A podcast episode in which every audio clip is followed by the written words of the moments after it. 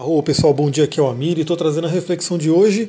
Primeiramente eu queria agradecer a todo mundo que respondeu aí a breve pesquisa, isso vai ajudar bastante, já me deu alguns insights. Eu ainda não vi tudo, né? Então quem quiser pode responder ainda, eu vou olhando, até eu conseguir olhar todas vai demorar um pouquinho, mas isso ajuda realmente a formatar melhor o que, que eu vou mandar. Então por enquanto, só dando uma dica para vocês, os áudios de 5 minutos ganharam, então é o que eu, a tendência a fazer, mas eu ainda vou ver todas as outras respostas.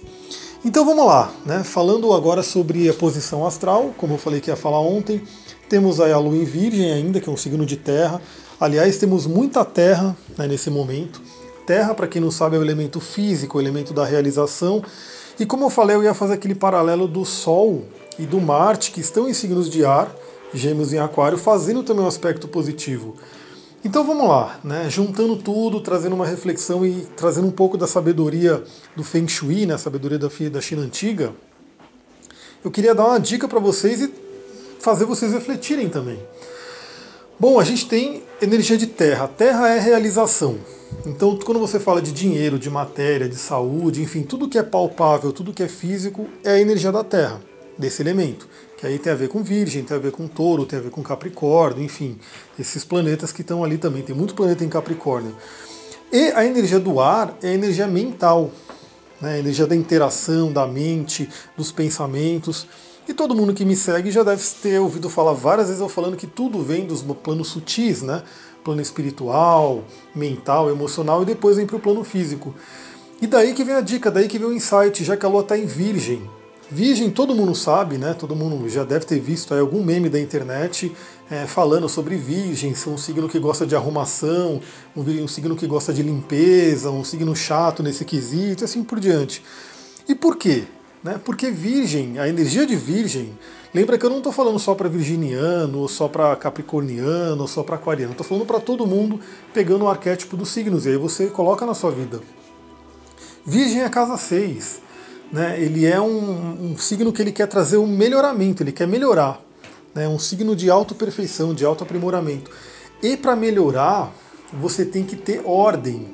Isso é uma coisa muito interessante. Eu compartilho com vocês porque para muita gente isso já pode ser algo normal, tem muita gente que tem aí uma energia mais virginiana, uma energia mais de organização, mas tem gente que assim como eu, né, é uma energia mais caótica, né? uma energia mais da bagunça, ascendente em peixes, aquário e assim por diante.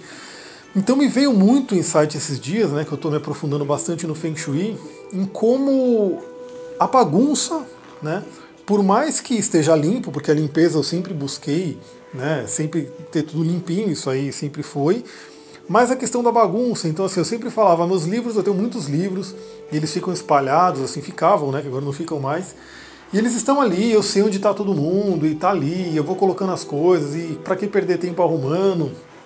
Só que isso, pela própria sabedoria do Feng Shui, afeta a sua mente. Então, tudo que está bagunçado na sua vida é um simbolismo de estar tá bagunçado dentro.